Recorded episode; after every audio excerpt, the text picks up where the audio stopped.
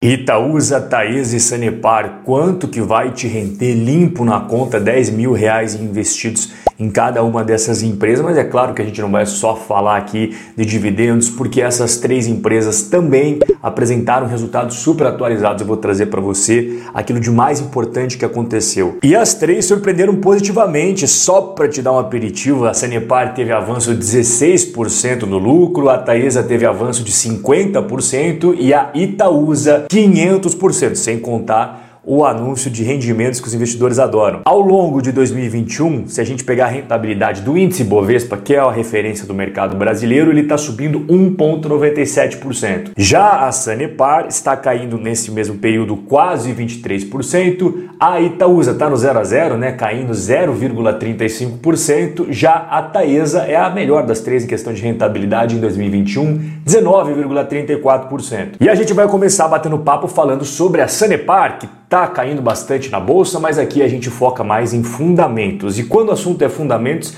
a Sanepar mostra que tem eles no longo prazo. Né? Aqui o lucro líquido 2011 até 2020 é aquela escadinha que o investidor sempre gosta de ver. Mas como é que está até agora em 2021? Eu vou mostrar isso para você agora. E para quem está chegando agora no mundo dos investimentos, a Sanepar é uma empresa criada em 1963 que é a Companhia de Saneamento Básico do Estado do Paraná. Ela é uma sociedade de economia mista, ou seja, tem capital privado, tem capital também do Estado do Paraná e a grande parte ali, a maior fatia, a que de fato realmente determina para onde que a Sanepar vai, é o Estado do Paraná que detém em mãos. A empresa é responsável pela prestação de san...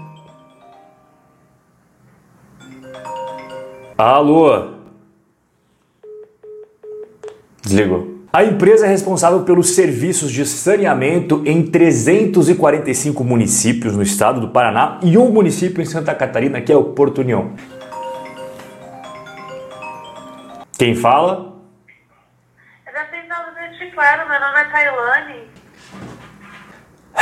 Ela também opera aterros sanitários em Apucarana, Cornélio Procópio e Cianorte. E ao longo de um ano, ela já tratou 60 5 mil toneladas de resíduos sólidos. Aqui na tela estão os municípios mais importantes para a Sanepar. Óbvio, a capital do Paraná, Curitiba, é responsável por mais de 21% da receita e ainda tem uma concessão bem longa pela frente. Em segundo lugar, Londrina, também uma concessão bem longa.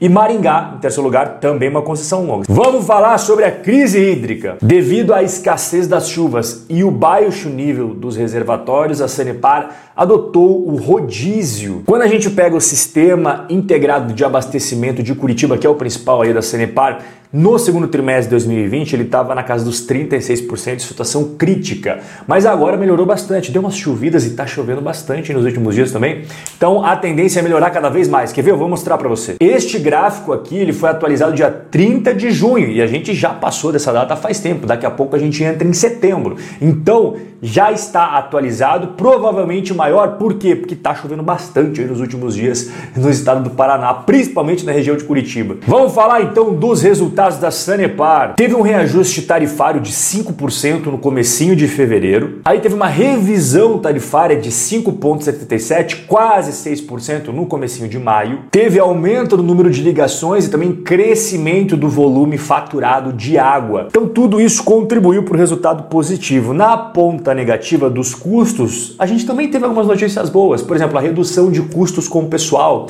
A Sanepar fez um programa incentivado de aposentadoria que reduziu o número de empregados. Antes ela tinha ali 6.900 funcionários, agora passou para 6.300. Isso fez com que a folha salarial caísse quase 6%. E também temos que falar sobre as despesas com dívidas. Aqui na tela você vê as receitas financeiras, que elas melhoraram, pularam de 15 milhões para 25 milhões, principalmente pelo maior retorno aqui das aplicações financeiras e das variações monetárias. Mas na parte das despesas, a gente teve aqui um crescimento também dos juros, taxas de financiamento dos empréstimos e das debêntures, tá vendo aqui? Ó? Então é por isso que o resultado financeiro acabou sendo pior no segundo trimestre de 2021. Mas de modo geral, o resultado consolidado da empresa foi bom. Eu vou mostrar aqui na tela para você. Inclusive aqui você vê segundo trimestre de 2021 comparado ao segundo trimestre de 2020 que cresceu a receita, cresceu o lucro operacional e o lucro líquido. E quando você pega os seis meses iniciais também está tendo crescimento tanto da receita quanto do lucro operacional quanto do lucro líquido. Em relação à dívida, que é sempre uma dúvida dos investidores, aqui na tela você vê a evolução da dívida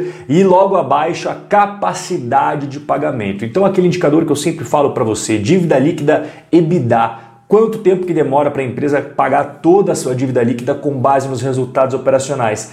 1,5 vezes, ou seja, um ano e meio de resultados operacionais da Sanepar, que estaria toda a sua dívida líquida. Então, atualmente, ela está sendo negociada abaixo do seu PL histórico, o dividend yield está acima do dividend yield histórico e o preço e valor patrimonial está abaixo do valor histórico também. E se você investir 10 mil reais na Sanepar, você vai ganhar pela média histórica 428 reais no ano limpo, direto na sua conta, ou pelo dividend yield atualizado, 515 reais limpo na sua conta. A gente agora vai falar da segunda empresa que é a Taesa, que assim como a Sanepar também tem histórico de resultados positivos, aquela escadinha que o investidor sempre gosta, né? É verdade que aqui um bom tempo os lucros da Taesa ficaram meio que flat, no zero a zero, sem crescimento, mas também sem cair muito. Só que de uns tempos para cá ela vem apresentando um crescimento bem bacana da sua lucratividade. A Taesa, para quem está chegando agora de paraquedas aqui, é uma empresa de transmissão de energia elétrica e aqui estão seus ativos espalhados por todo o Brasil em operação 11 mil quilômetros, tem mais 2.500 quilômetros de linhas de construção, então realmente é uma empresa bem grande aqui que nós estamos falando. E agora que a gente vai ver os resultados da Taesa, vale uma explicação muito importante. Você vai ver que tem dois resultados ali, IFRS e os resultados regulatórios. Qual que é a diferença? IFRS são os padrões internacionais de contabilidade.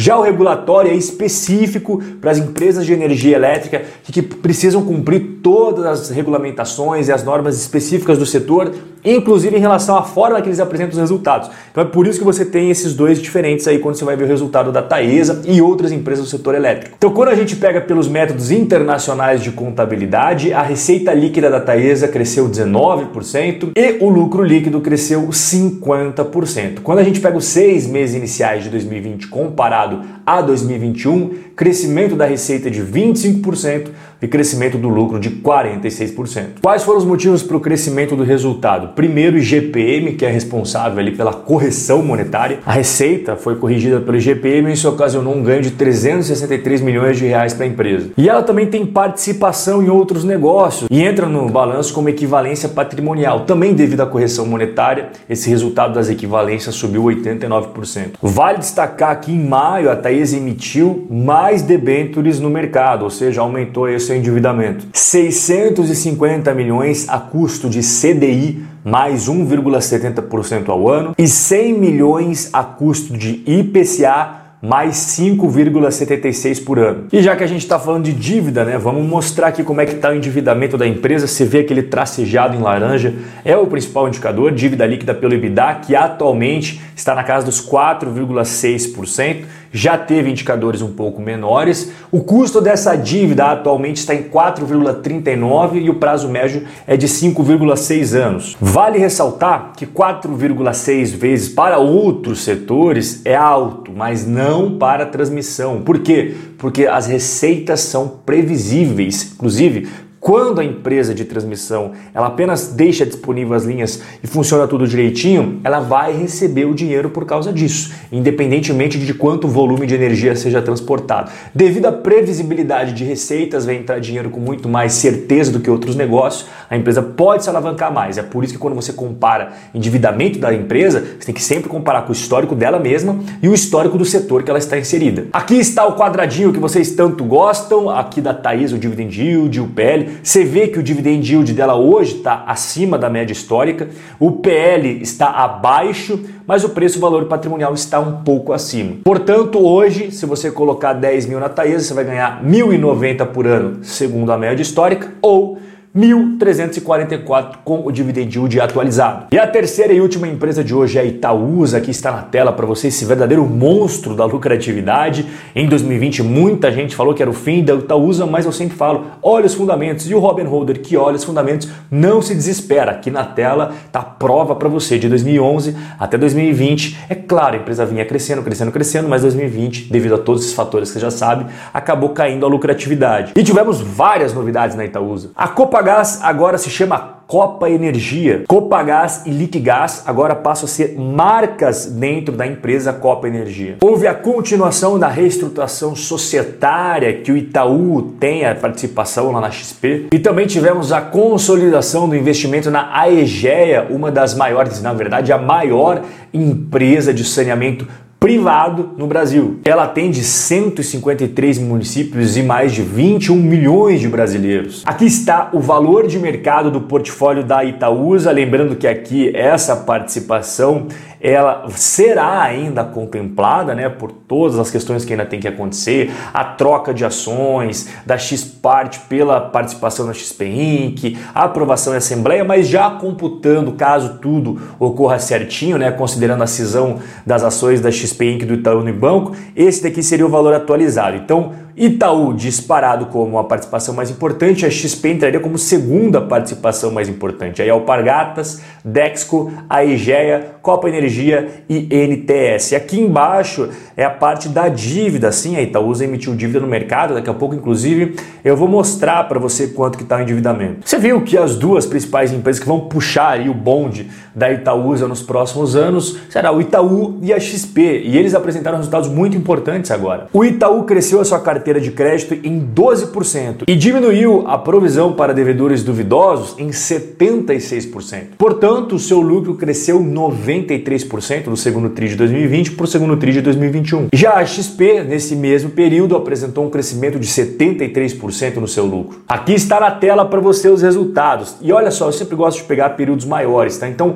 primeiro semestre de 2020 comparado a primeiro semestre de 2021, olha o crescimento do lucro do Itaú Unibanco. É isso que o investidor quer ver no final do dia, esse crescimento bacana aqui, ó, 81%.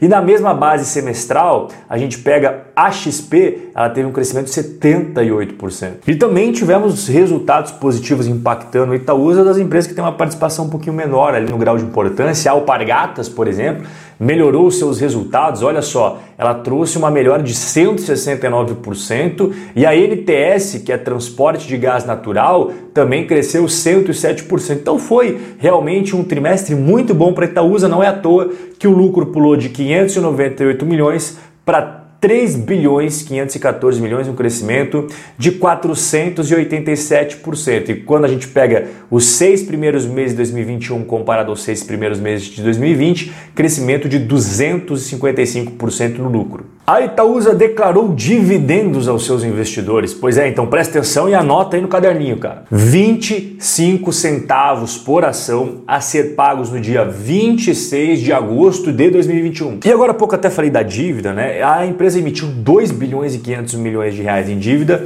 para conseguir fazer a aquisição da EGEA. Lembra que eu falei lá saneamento privado, a maior e tudo mais? E aqui na tela está a dívida atualizada da Itaúsa. E olha que legal, cara. Se você pegar toda a dívida que vai vencer em 2022, 2023 e 2024, a Itaúsa tem hoje em caixa dinheiro suficiente para bancar a dívida até esse período. Tanto é que tá vendo o triângulo aqui, ó. Então, no curto prazo, está muito tranquilo a situação, tá? A dívida, na média, né, o prazo é de seis anos, não é uma dívida curta, Quanto mais longo as dívidas, melhor para uma empresa. E o custo também não é caro, é CDI mais 1,56% ao ano. E aqui o quadradinho que vocês adoram, o quadradinho mágico, né? Dividend yield atualmente está abaixo da média histórica, o PL também está abaixo da média histórica e o preço-valor patrimonial está elas por elas, né? Quase a mesma coisa. Portanto, hoje com 10 mil em Itaúsa, você iria receber 491 reais com base na média histórica ou 290 com base no valor atual. Conhecimento é fundamental fundamental. Tudo que eu estou te mostrando nesse vídeo aqui, você pode aprender gratuitamente e direto da tela do seu computador,